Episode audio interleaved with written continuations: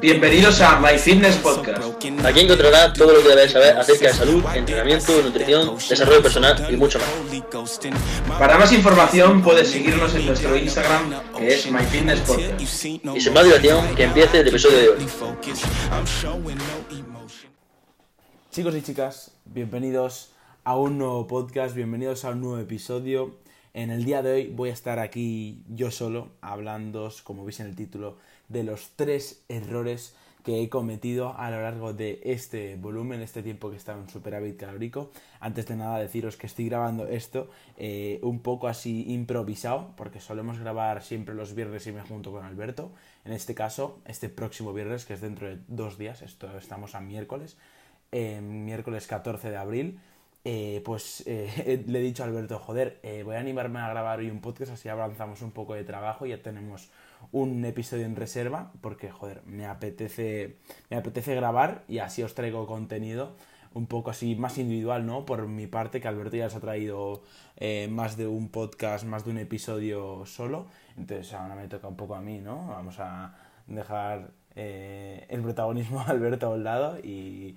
eh, voy a darle yo un poco de caña y nada, como os he comentado, eh, voy a hablar de los tres errores eh, más flagrantes, más grandes que he cometido en esta etapa de volumen en el que, bueno, estaba en superávit calórico obviamente, a lo largo de este último año y medio, ¿vale? Que muchos me los preguntáis en las distintas redes sociales, llevo un año y medio en volumen y hago este, este podcast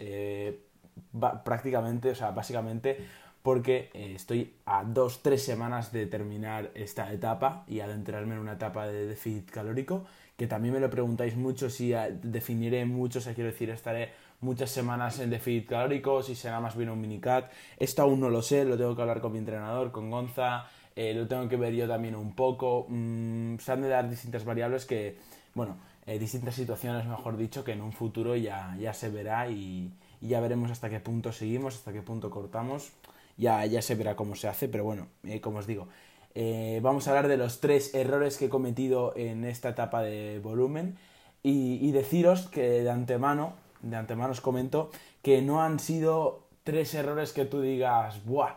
Eh, joder, Nico, es que este error es clamoroso, este error es un error que muy típico, ¿no? No, al revés, y por eso mismo es algo interesante y creo que puede estar bien eh, que en mi caso, afortunadamente yo soy una persona que eh, pues he tenido un entorno digital más bien, más bien que físico. Eh, he seguido a las correctas personas en redes sociales y en mí lo, he experimentado y, bueno, gracias a ello, gracias a, a nutrirme, a formarme de personas que saben tanto y bueno, entre otras cosas, joder, tener un entrenador tan bueno como es Gonza, eh, pues ha hecho, ha permitido que no cometa estos errores como tan grandes que, la, gente suele comentar. Y como, como, o sea, ahora os comentaré los tres, que tenéis ganas de saberlos, pero vamos, que no son errores que tú te eches las manos a la cabeza, que son como más bien detallitos, mm, pero bueno, eh, creo que pueden estar bien siempre. Entonces, el primero de todos, que este sí que es detalle, este sí que era un error como tal, ya os digo, los otros dos son más bien no, no, no tan como os digo, no, son tan clamorosos, pero me callo ya, que me voy por las ramas. El primero de todos es un error muy común que os digo, os tengo que admitir que a día de hoy sigo cometiéndolo. Eh, cada vez menos, obviamente, pero bueno, es lo que más me cuesta de, de todo lo que viene siendo el rendimiento para mejorar la composición corporal y es el descanso, el sueño, como lo queréis llamar. O sea, eh, no solo la cantidad de horas que necesito dormir, sino la calidad, darle buena calidad a estas, que eh, principalmente se basa en no tocar el móvil antes de irme a dormir, cosa que últimamente estoy fallando bastante porque, eh, bueno, el hábito de leer antes de irme a dormir, ahora mismo estoy esperando un libro eh, que aún no me ha llegado. Entonces, en vez de cogerme otro libro y ponerme a leer el otro libro mientras espero al libro que he pedido, he comprado para que me llegue, pues estoy con el móvil. Entonces, eso hace que justo lo, último que toca antes de irme a dormir sea el móvil. Hace que esas horas que voy a dormir, que ya de por sí entre semana, al tenerme que levantar a las 6 de la mañana para ir al colegio, ya son pocas, pues aparte de que son pocas, son de poca calidad, ¿vale? Entonces, eh, ando un poco jodido en ese tema, en darle la calidad a las horas que, que necesito, que a mí me gustaría tener para poder rendir pues como a mí me gustaría en el gimnasio, que es intentar maximizar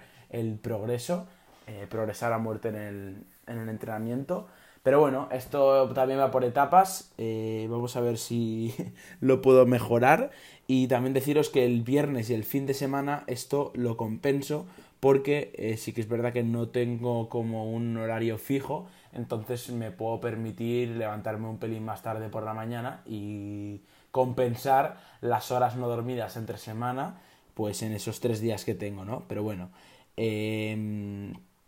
es como digo, o sea, ya os lo digo a vosotros que el descanso es súper, súper, súper importante. No solo la cantidad de las horas, que si puedes dormir 8 mejor, que si puedes dormir 9 mejor aún, y si puedes dormir 10, vamos, ya te recuperas como un loco y entrenas también como, como, como un loco. Entonces, nada, os aconsejo esto, pues que prioricéis el descanso, que es súper importante, porque vamos, vas a maximizar las ganancias de masa muscular 100%, o si tu objetivo es perder grasa, mm, también es súper importante, vas a maximizar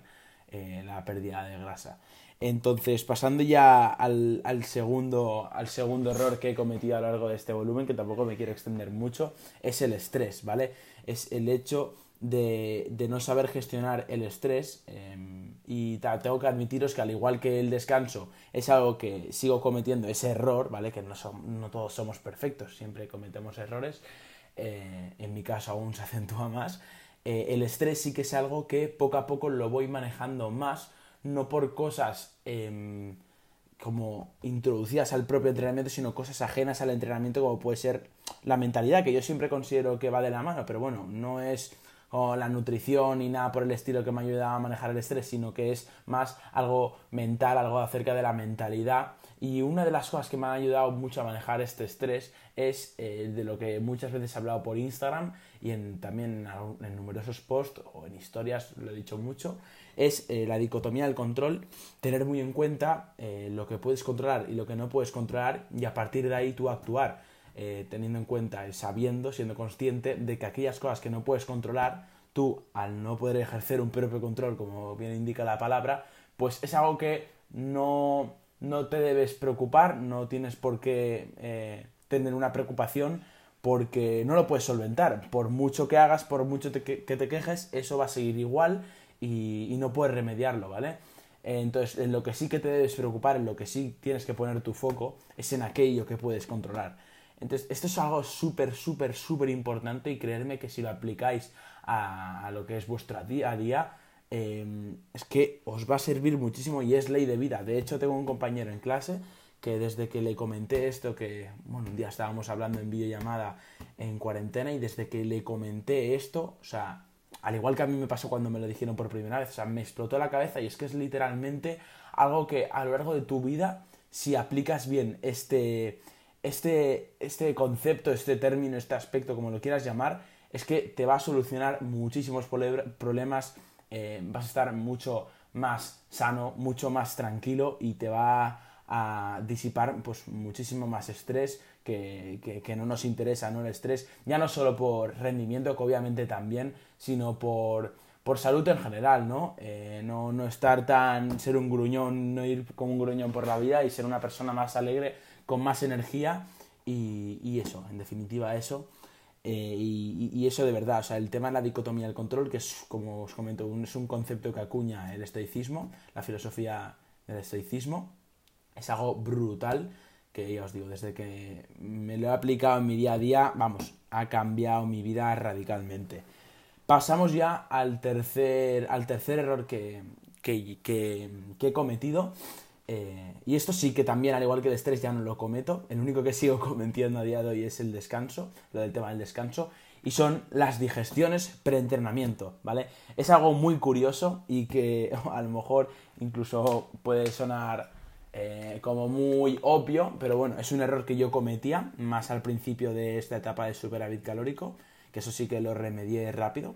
Eh, es que yo ingería por ejemplo, mm, no sé, una comida pre-entrenamiento como puede ser cierta cantidad de hidratos de carbono acompañado con algo de proteína, eh, pues me tomaba eso y a la media hora ya me iba a entrenar. Y no tenía un porqué, es básicamente, bueno, sí, a ver, el porqué que tenía era de que lo hacía porque si no en el entrenamiento me iba a notar eh, flojo, me iba a notar como muy vacío y por ende no iba a rendir bien. Cuando es totalmente al contrario, considero que una digestión preentrenamiento se debe dejar entre hora y media y dos horas y media. De hecho, tiraría más a las dos horas, dos horas y media, ¿vale? Entre que tú acabas de ingerir esa comida hasta que te vas a entrenar. Es algo súper importante. Y es que, claro, me iba sin, sin, sin saberlo y sin darme cuenta con la con, o sea, estando lleno, mm, teniendo la comida en la barriga aún, que no la había digerido, no la había procesado aún. Y, y sin darme cuenta inconscientemente, eh, no estaba maximizando el rendimiento, no estaba dando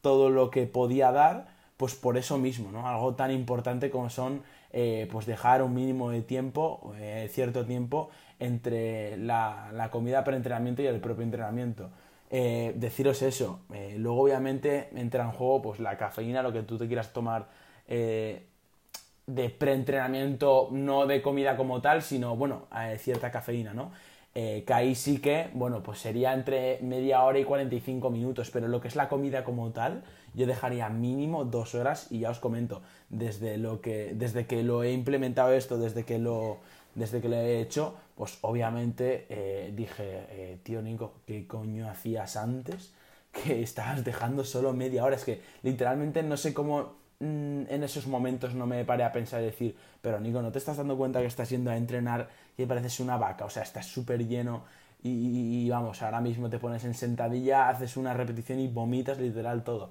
Pero vamos, no sé cómo me lo hacía la verdad, pero bueno, la cosa y lo importante es que ya lo he resuelto y estoy aquí para contaros esto que tan obvio puede, puede sonar, pues por si alguien estaba cometiendo ese mismo error o no solo este último, sino que los dos primeros que he comentado. Así que como, como os he comentado, el tema del descanso, el tema del estrés y el tema de las digestiones son estos tres errores principales que he cometido a lo largo del volumen. Eh, entonces, espero que os haya molado el episodio de hoy, espero que hayáis aprendido, espero que os lo hayáis pasado bien. Y, nada, eh, que sepáis que probablemente haré un podcast eh, dentro de no mucho, un episodio dentro de no mucho, también estando yo solo, hablando un poco sobre cómo voy a encarar el tema del de este, déficit calórico que se viene, ya una vez acabada la etapa de, volumen. Entonces, nada, chavales, esto es todo. Eh, si os ha molado, pues dejármelo saber por, por, mi cuenta de Instagram, Nico del Fitness. Me podéis seguir si no me seguís aún y bueno, me podéis mandar un mensaje para mandarme feedback, para ver si os ha molado o no. Y nada, eh, nos vemos en la próxima. Un saludo. Adiós, adiós.